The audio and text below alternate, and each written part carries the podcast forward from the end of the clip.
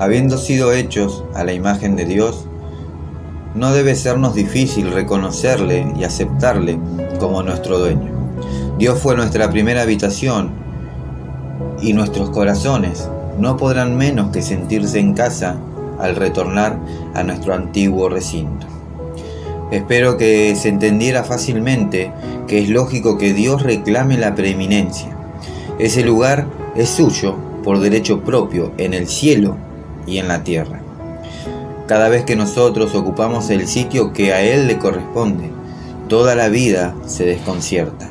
Nada puede ponerse en orden mientras no hagamos de puro corazón la firme decisión de exaltar a Dios por sobre todas las cosas.